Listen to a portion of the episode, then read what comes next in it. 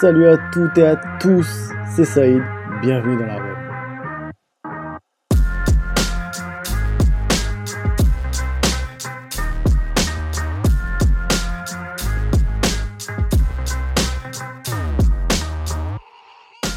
Je suis heureux de vous retrouver pour un nouvel épisode. L'arène, c'est le podcast qui vous plonge dans l'univers du sport de combat.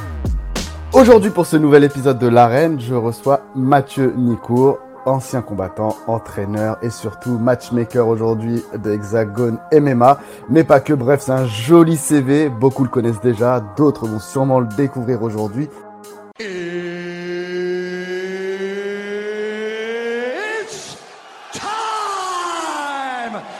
Bonjour Mathieu. Bonjour Saïd. Comment ça va? Ça va bien.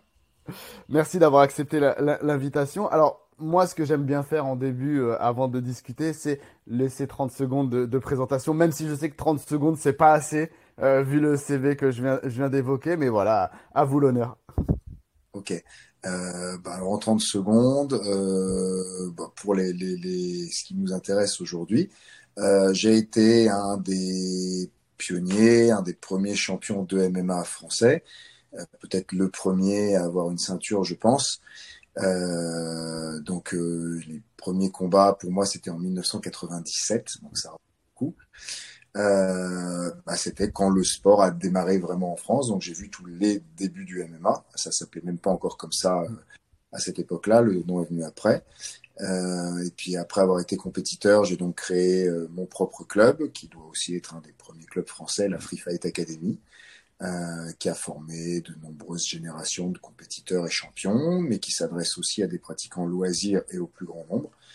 Et euh, bah, dans mes autres casquettes, j'ai également été euh, promoteur d'événements depuis la légalisation du MMA et on a rejoint le groupe Hexagone MMA, où donc je, produis les Hexagone MMA Challenge au sein de l'organisation MMA et je suis donc le matchmaker de le matchmaker de Hexagone, que ce soit pour les Hexagone Challenge ou pour les gros événements Hexagone. Ok, parfait, bonne explication, nickel. Alors moi, la première question que j'ai forcément, avant de revenir sur, sur, le reste de votre carrière, le passé vraiment, euh, qu'est-ce qu'un matchmaker déjà? Alors le matchmaker, c'est celui qui fait la carte d'un événement, c'est-à-dire qui va, euh, euh, bah, qui va décider quel combattant va affronter quel autre combattant. D'accord. Donc, du coup, c'est vous qui choisissez réellement euh, enfin, les, les, combattants. Comment ça se passe? Vous, vous avez une liste de combattants, c'est votre, euh, votre organisation qui, qui vous donne une liste et vous choisissez comment ça, comment ça se passe? Alors, en, règle générale, euh, alors, déjà, on se réunit, on est plusieurs, on travaille, euh, on travaille avec Jérôme Pourut, donc l'un des, l'un des patrons de l'organisation, et Anthony Rea, qui est également un ancien combattant et qui travaille également sur le matchmaking. Donc on se réunit en général. Euh, bah là, tu vois, par exemple, on a euh, un événement à Poitiers dont la carte vient de se terminer, le Hexagone MMA qui aura lieu le 11 mars à Poitiers. Il y a euh, deux autres événements qui se préparent pour juin. un à Reims et l'autre à Béziers. donc on est déjà en train de travailler sur ces prochaines cartes. Donc on a déjà fait une première réunion pour faire un point ensemble de ce qu'on souhaitait. Et euh, ensuite, on va, euh, on va contacter euh, les managers des différents combattants qui sont déjà sous contrat mhm. avec l'organisation et, et proposer, proposer des adversaires. Et donc là aussi, on fait appel à différents managers qui nous proposent des combattants français ou étrangers. Donc, bah, mon rôle un petit peu, c'est de voir quel combat va être intéressant d'un point de vue sportif, euh, d'un point de vue spectacle pour le public. Euh, et puis euh, bah, choisir voilà qui on va mettre en main event, quel, quel combat va être le plus attractif, euh, quel combat va porter l'événement, et puis ensuite euh, définir une carte principale et préliminaire euh, en essayant de faire des combats équilibrés, excitants et euh, en mettant à l'épreuve les combattants pour leur, leur permettre de faire leurs preuves progressivement et grandir au sein de notre organisation. D'accord, génial, super. Euh, du coup, l'organisation, on a le dit, c'est Hexagone MMA. C'est une jeune organisation, entre guillemets, en, France. depuis quand elle existe et, et, voilà, quels sont les types de combattants qu'on peut retrouver dans cette, dans cette organisation? Alors, déjà, toutes les organisations de MMA sont jeunes en France, puisque euh, la légalisation doit remonter à peu près trois ans. Mm. Donc, euh, bah voilà, toutes les euh, toutes les organisations sont forcément jeunes. Il y avait des organisations déjà existantes. Hein. Nous, on faisait des compétitions en France depuis 25 ans, euh, mais dans un sport euh, qu'on appelait Pancras, qui était proche du MMA, qui était celui le plus proche qui était autorisé en France. Mais des organisations qui organisent en MMA, en octogone, euh, avec les règles MMA, bah, c'est que depuis la récente légalisation euh, qu'il peut y en avoir en France. Voilà. Euh, et donc effectivement, Hexagone MMA, bah, c'est l'une des premières et c'est surtout l'une des plus importantes actuellement en France. donc on essaie de faire en sorte de devenir le leader incontesté. Il y a d'autres grosses organisations. Mhm. mais en tout cas, on, on sait qu'on est, on est, qu'on est l'une des premières. Voilà. Alors Mathieu, moi je retourne vite dans, le passé, là c'était vraiment pour parler de l'actualité, mais donc on a dit 1997 euh, à peu près euh, pour, pour, euh, pour les combats. vous êtes vraiment un, ancien, un historique et une légende, il faut le dire, faut pas, faut pas se cacher, faut pas se leurrer. Moi j'ai déjà vu des combats et, et, et, je vous suis, mais moi je parle vraiment là pour le grand public, pour vraiment qu'il vous découvre. Voilà, comment ça a commencé pour vous? Comment vous avez euh, découvert euh, le pancras et, et, euh, et les sports de combat? Quand vous étiez jeune Est-ce que vous vous étiez lancé déjà dans les sports de combat ou pas du tout? Voilà, on veut savoir. alors, il y a alors pour ceux qui pour ceux qui veulent se documenter un peu plus au passage, vous pouvez aller voir le compte Instagram Mathieu Nicourt Free Fight Academy, j'en profite. Euh, je me modernise. Euh, et euh, où il y aura des extraits de vidéos, etc. en remontant effectivement. Bah, en fait, euh, l'histoire à l'époque, c'était... Euh, je pratique, j'avais déjà pratiqué des arts martiaux traditionnels, du karaté, du jujitsu, mais du jujitsu à l'ancienne. rien à voir avec le jujitsu brésilien. Rien à voir avec le jujitsu brésilien qu'on a connu par la suite. Euh, et, donc bon, et là, euh, bah, voilà, je pensais, euh, je,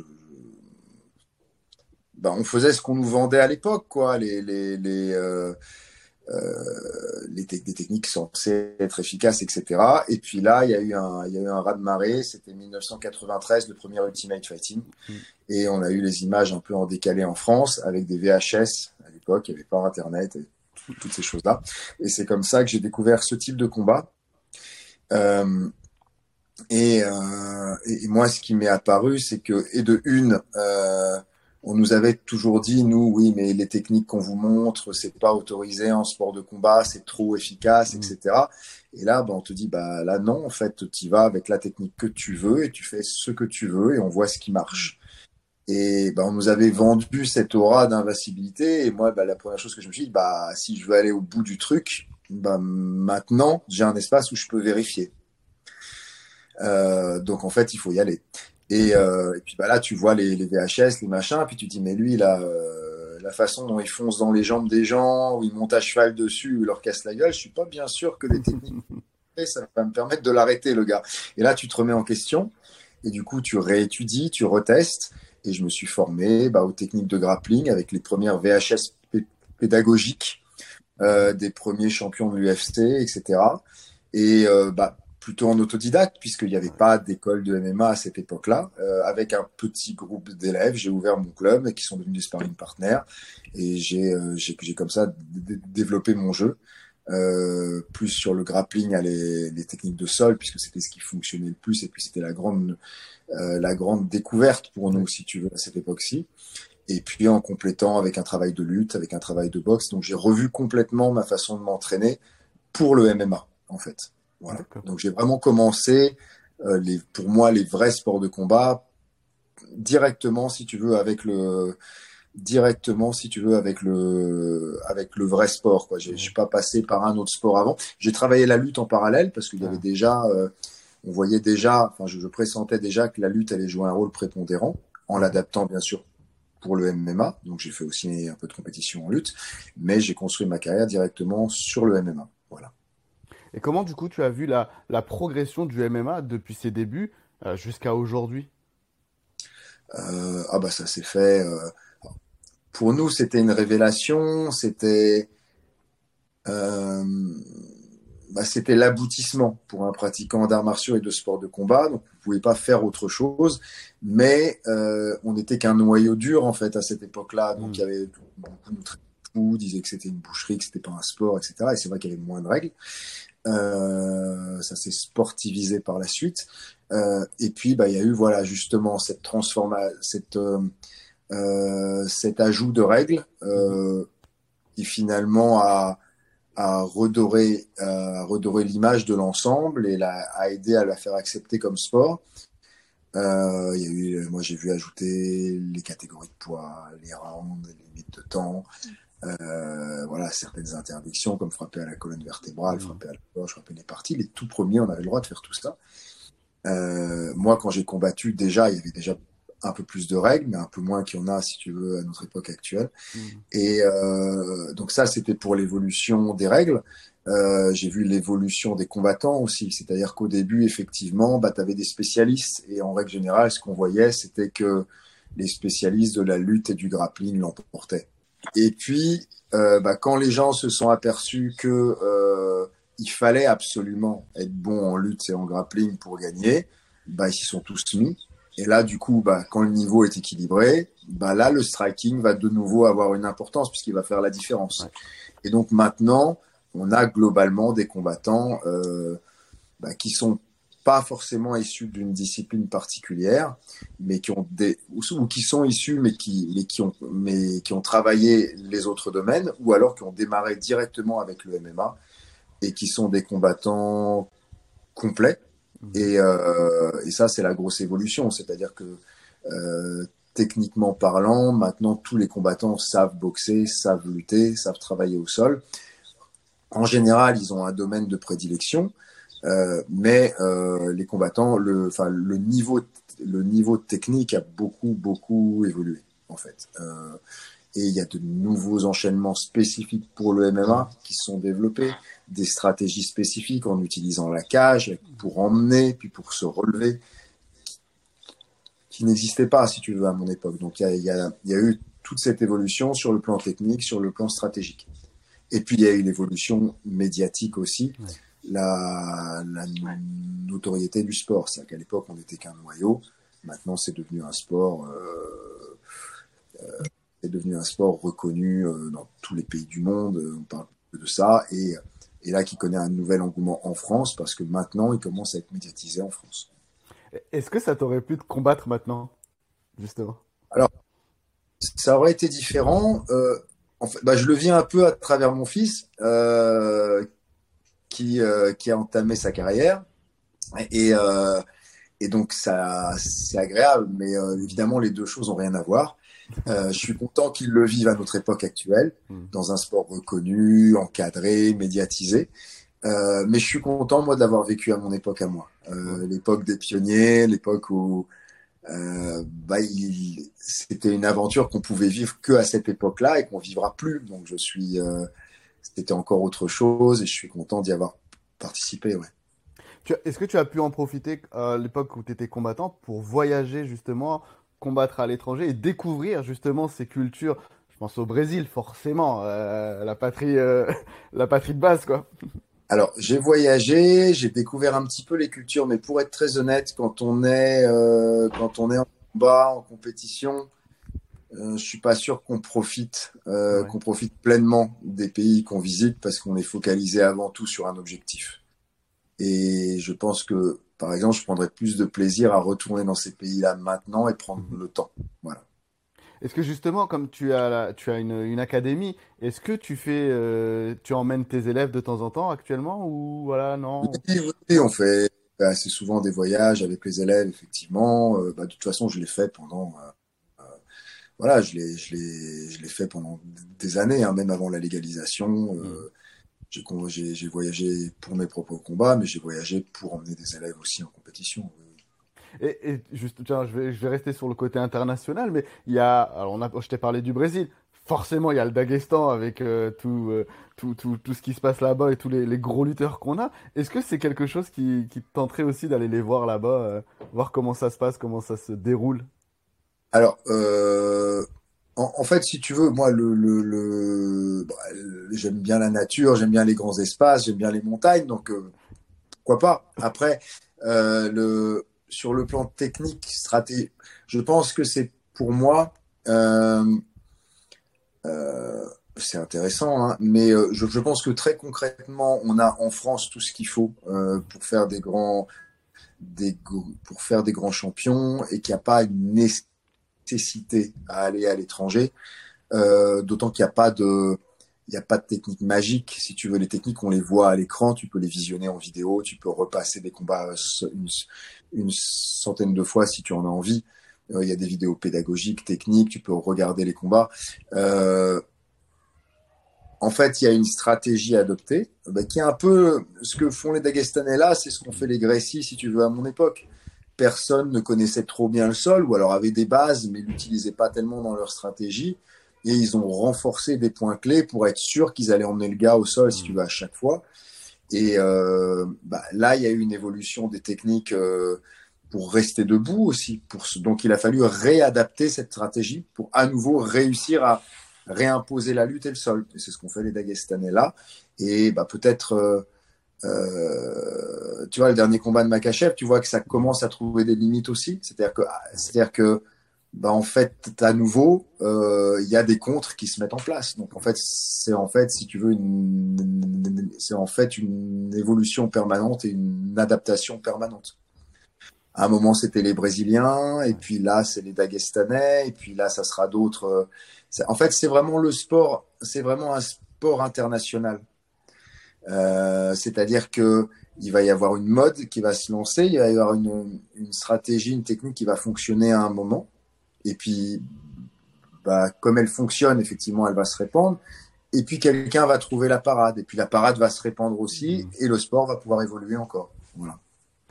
Normalement, les prochains champions, c'est nous. Les prochains champions, c'est nous. En fait, je pense, mais quand, quand je disais on a tout ce qu'il faut, on a tout ce qu'il faut en France. Il faut savoir que depuis, euh, depuis 30 ans que le MMA existe, on a déjà eu des champions en France alors qu'on n'avait pas de compétition en France.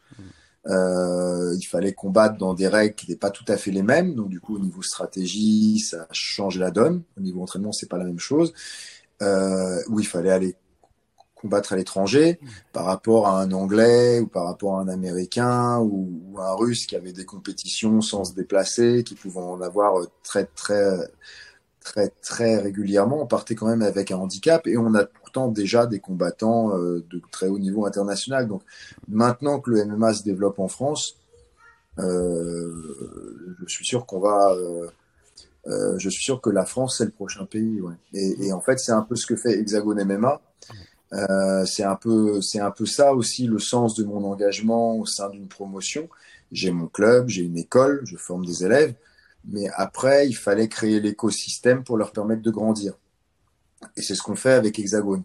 Donc, as, euh, et, en, et en fait, en déclinant euh, avec le Hexagone Challenge, donc je m'occupe plus précisément, qui va chercher les amateurs, euh, qui va les chercher euh, là où ils sont, pas forcément sur la région parisienne, on va chercher mmh. dans les régions aussi, euh, pour les faire monter, leur faire se construire une expérience euh, d'abord en amateur, puis euh, pour passer pro et euh, pour les meilleurs, à signer un contrat avec l'organisation Hexagone MMA en pro, donc pouvoir commencer à être rémunérés pour leur activité, se poursuivre leur carrière et la continuer de la construire en professionnel pour accéder au titre. Et c'est là ce, sur quoi on travaille maintenant, être la passerelle pour pouvoir aller sur les très grosses organisations comme l'UFC, par exemple, bien sûr en attendant que Hexagone MMA puisse, et c'est ce qu'on est en train de développer, devenir elle aussi une grosse organisation internationale euh, qui, on l'espère, égalera les plus grosses organisations actuelles. Voilà. Ça n'a jamais été fait ce travail de fond d'aller chercher les jeunes, de les encadrer et ensuite de les faire monter, un peu comme euh, ce qu'on fait au football par exemple avec des centres de formation, j'imagine. Et, euh, et, voilà ce que Hexagone MMA Challenge fait, c'est quelque chose d'hyper important, ce qui se fait à l'étranger et ce qu'on n'avait pas donc en France. Bah, c'est en fait exactement ça. Et si tu veux, moi je le vois parce que la caractéristique de la Free Fight Academy, c'est que c'est une école. C'est-à-dire qu'on forme les gens. Euh, le, ça peut arriver que des combattants aient déjà été formés ailleurs, qui viennent se perfectionner avec nous. Mais euh, le, le, fondement de notre activité, c'est qu'on prend un jeune qui n'a pas d'expérience, euh, qui débute de rien du tout, et on veut l'amener à haut niveau. Et on l'a déjà fait, et je veux pouvoir le faire à plus grande échelle. Et pour ça, il me faut un écosystème complet. J'ai une école de formation, il me faut des systèmes de compétition en amateur. Alors il y a une fédération en France, mais euh, bah, qui doit passer par toutes les strates administratives pour créer un système compétitif et c'est très compliqué et c'est très long. Euh, et donc pour euh, pour enrichir euh, le paysage en compétition en amateur, bah, il n'y avait qu'une solution, c'était euh, c'était mettre la main à la pâte quoi. Et c'est un peu c'est exactement ce que fait le Hexagon Challenge et euh, en permettant à des amateurs de se produire dans un format de soirée qui ressemble au format pro, ce qui fait qu'ils ont déjà euh, ils prennent déjà la température, ils prennent déjà l'habitude de ces ambiances, l'habitude de se préparer au stress et, euh, et se construisent comme ça le palmarès amateur qui va leur permettre de démarrer en pro par la suite. J'imagine que tu envoies euh, chaque fois, tu vois qu'il y a un, très gros niveau en France. Bah, en fait, euh, c'est si tu veux ce qu'on disait. Euh, euh, bah, là, je le vois avec le challenge. Euh, et, et, et ben, je le vois à travers les compétitions de mon fils également. Le niveau amateur de maintenant est très supérieur à celui qui était le niveau professionnel, si tu veux, à mon époque. Euh, et, et, je te dirais même que des fois, euh, même à l'époque actuelle, la différence de niveau entre l'amateur et le pro, pas toujours très nette. Hein. J'ai vu des amateurs là sur le dernier challenge qui a eu lieu à Beaumont-sur-Oise le week-end dernier. Euh, il y a des amateurs qui pourraient être en pro. Voilà. Mais qui justement, parce que maintenant on leur offre cette perspective-là, ils vont pas passer tout de suite en pro. Ils font un choix mm. de faire une année de plus en amateur pour perfectionner encore leur technique, pour perfectionner leur stratégie, pour prendre de, de l'expérience et être vraiment prêt au moment de se lancer en professionnel. Et donc ça, c'est ce que c'est un peu le, c'est un peu ce qu'offre le challenge et c'est ce qui va nous faire euh, grimper encore par rapport aux autres pays. Tu avais des Russes qui arrivaient, ils avaient 50 combats. Euh, mm. euh, c'était pas en MMA, mais c'était il y a le, le sambo. Ouais. Voilà, ils le faisaient avec le sambo combat et ils arrivaient, ils avaient déjà une très très grosse expérience et nous on arrivait, il y avait 4-5 combats en pancras amateur et puis bah de toute façon comme euh, tu avais le pancras t'avais t'avais qu'en France quoi, donc tu allais mm. jusqu'au championnat de France tu refaisais une deuxième année au pire, et puis après, bah, soit tu passais pro, soit tu faisais un autre sport. Mmh. Alors que là, tu peux vraiment construire une vraie carrière en amateur. Euh, on essaye aussi de, de, de, monter une progression, peut-être euh, développer une ceinture amateur pour l'organisation aussi, pour créer une émulation. Euh, le Cage Warrior le fait en Angleterre. Il y a un circuit amateur qui est, qui est très suivi et on voudrait euh, bah, réussir à faire mieux qu'eux encore en France créer une émulation au sein des amateurs pour qu'ils aient envie de se dépasser d'abord en amateur, augmenter leur niveau et pouvoir euh, directement attaquer en pro euh, tout de suite avec un très haut niveau en fait. Voilà. Ça, ça, ça, allait, ça... Euh, ça c'est pour ceux qui veulent aller oui. en pro, mais permet il y a des jeunes, je sais pas, nous par exemple, si tu veux, on a des étudiants euh, qui font des études en médecine, en chimie, en ce que tu veux, euh, bah, qui ont des gros objectifs professionnels plus tard et qui n'ont pas forcément la vocation de devenir combattants professionnels, mais qui sont bons et qui veulent avoir une aventure en MMA et qui veulent le prouver et qui peuvent faire une carrière amateur en parallèle, euh, en parallèle de leurs études. Voilà. Et, et, et ça, c'est aussi une autre opportunité. Ouais, l'hexagone, du coup, c'est objectif euh, UFC ensuite pour, pour ces, pour ces personnes-là qui, ne passent pas? ah, dont on discute actuellement. Euh, on se réunit, on met les stratégies en place et, et, et là, c'est ce vers quoi on se dessine effectivement. Ce que, ce que la, la vision que j'en ai, moi, euh, euh, c'est qu'il faut euh, partir de la base pour de la base pour pouvoir, si tu veux, aller au sommet. Donc, l'organisation, elle, elle couvre la France entière. Mmh. Elle, ne reste pas que sur la région parisienne, aller découvrir les talents aux endroits où ils sont. Leur permettre en tant que professionnel au sein des très gros événements, comme il y a eu le, comme il y a eu le Zénith à Paris, comme il va y avoir le Futuroscope de Poitiers, on va faire les arènes de Béziers, donc dans des cas, euh, les amener bah, pour les meilleurs à disputer la ceinture de l'organisation et, euh, et pouvoir avoir, euh, euh, c'est ce qu'on met en place maintenant, euh, qu'il puisse y avoir une suite, c'est-à-dire qu'ils ont remporté leur ceinture, ils l'ont défendu. Il faut que les meilleurs des meilleurs doivent pouvoir avoir une suite, et pour l'instant, la suite, c'est effectivement aller à l'UFC. Voilà. Donc c'est ce qu'on met en place en ce moment. Euh, j'ai parlé beaucoup des, des combattants. J'avais envie de parler aussi des combattantes. C'est aussi important parce que est-ce qu'on a des combattantes qui arrivent? Oui, on a des combattantes qui arrivent, on en a, on en a beaucoup au sein d'Hexagone MMA.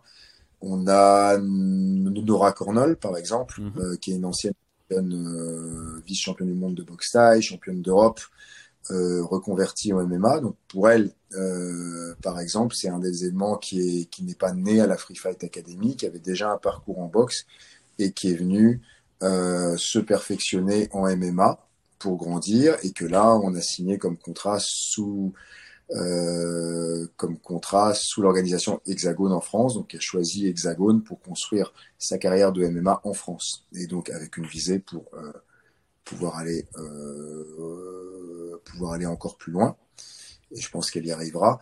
Euh, mais on en a d'autres. Euh, on a euh, Stéphanie euh, qui a un parcours un peu un peu similaire.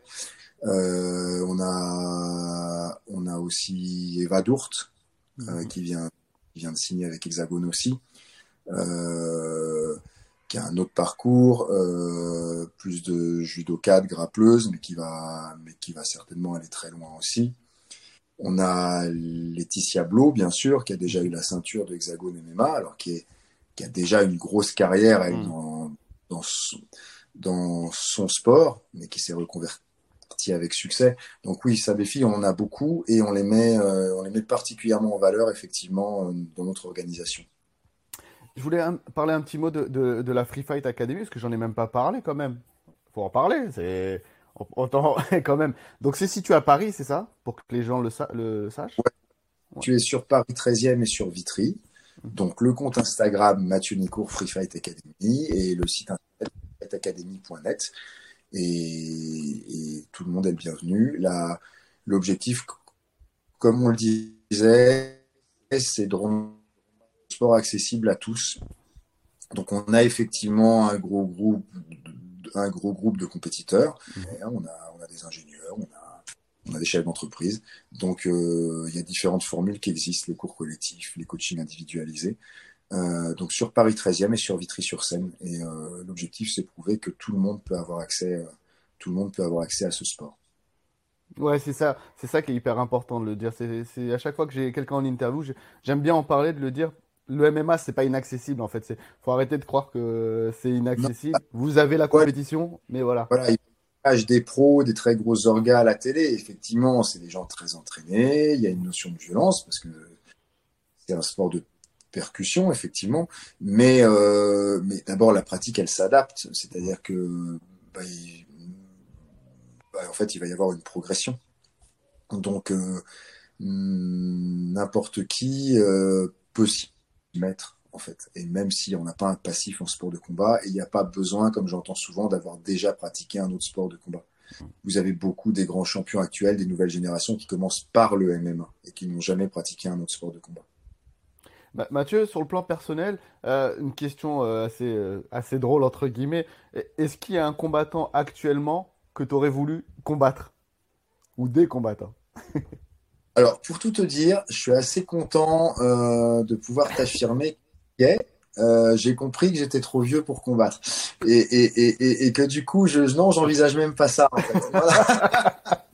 tu sais, t'as toujours une phase un peu compliquée pour les sportifs. Je Ouais, je vois. On arrête parce qu'avec des jeunes à l'entraînement, tu t'aperçois que tu les bats encore. Tu dis, mais en fait, non, je peux encore. ah, non, non, non. Et bah, ça y est. Euh, là, cette phase-là, elle est passée. Euh,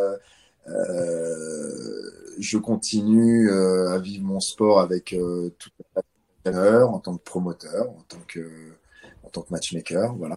Mais euh, non, je, je la compétition, ça y est, je suis pété de partout. J'ai de l'arthrose de la hanche, j'ai une épaule et j'ai les cervicales en vrac. Non, non, c'est ça. Alors lequel te fait, on va dire, lequel te fait le plus kiffer alors, actuellement peut-être? On va la tourner comme ça. Euh, bah, je Après, il y a, y, a, y a plein de combattants euh, qui sont intéressants.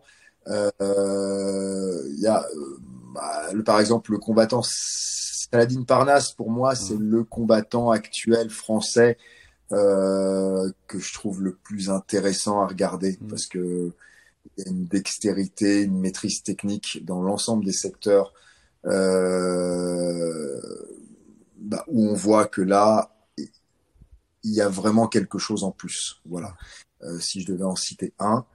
Euh, mais mais si tu veux, après moi, ce qui m'intéresse, c'est plutôt les parcours de vie. Euh, les parcours de vie. Euh, on a Bourama Kamara, nous à la Free Fight Academy. Euh, c'est un jeune qui est, c'est un jeune qui est encore au tout début de sa carrière, mais qui a signé déjà un combat de quatre contrats avec le de quatre contrats avec le Bellator. Euh, c'est un exemple pour moi de, c'est un exemple pour moi à suivre. Un jeune qui a démarré chez nous à la Free Fight Academy sans avoir jamais pratiqué un sport de combat, ni même avoir pratiqué, ni même avoir pratiqué un sport en fait. C'est la première inscription sportive qu'il a pris. C'est à la Free Fight Academy. C'est pour le MMA.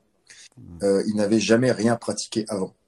Euh, et c'est un jeune qui a voilà fait son parcours, fait des compètes amateurs en poncrasse, en grappling, euh, fait ses premiers combats pro euh, en MMA dans des toutes petites organisations et puis un petit peu plus grosses et qui se retrouve au Bellator actuellement. Et ben ça c'est un parcours de vie à mettre en avant et euh, et un parcours de vie à mettre en avant parce que c'est un jeune qui a fait tout ça en faisant des études, mmh. euh, qui a terminé son cursus euh, universitaire, qui maintenant cumule avec un boulot. C'est-à-dire qu'il travaille, euh, il fait ses journées complètes de boulot, il enchaîne avec la prépa physique, il enchaîne avec les entraînements. Euh, il a presque pas de vie en dehors de son boulot et du sport, mais il arrive à voilà, bah, c'est un exemple. Euh, c'est un exemple pour la jeune euh, pour la jeune génération que on peut on peut atteindre ses objectifs quand on y croit vraiment et, il arrive il arrive à cumuler vie il a réussi à cumuler vie étudiante puis vie professionnelle. Mm avec un entraînement sportif de haut niveau et à atteindre une des plus grosses organisations du monde. Et ça, je pense que c'est un exemple. Voilà. Exactement. Super. Eh ben, je t'avais demandé quel sport en plus il faut suivre. Ben, tu vois, alors là, c'est parfait. Ouais. Mais, merci Mathieu, c'était hyper intéressant de t'avoir avec moi et franchement, je te remercie encore beaucoup, beaucoup, beaucoup. Eh ben, merci à toi pour ton intérêt et puis euh, bah, au plaisir. Avec grand plaisir. Avec plaisir. À, bientôt, Mathieu. Merci à toi. Merci. Voilà. J'espère que ce nouvel épisode vous aura plu. Si c'est le cas, n'hésitez pas à le partager à vos amis, proches, sur vos réseaux sociaux. N'hésitez pas également à mettre des étoiles sur Apple Podcast, évidemment, et surtout à vous abonner sur les différentes plateformes pour recevoir les notifications de nouveaux épisodes. En attendant, à très bientôt dans l'arène.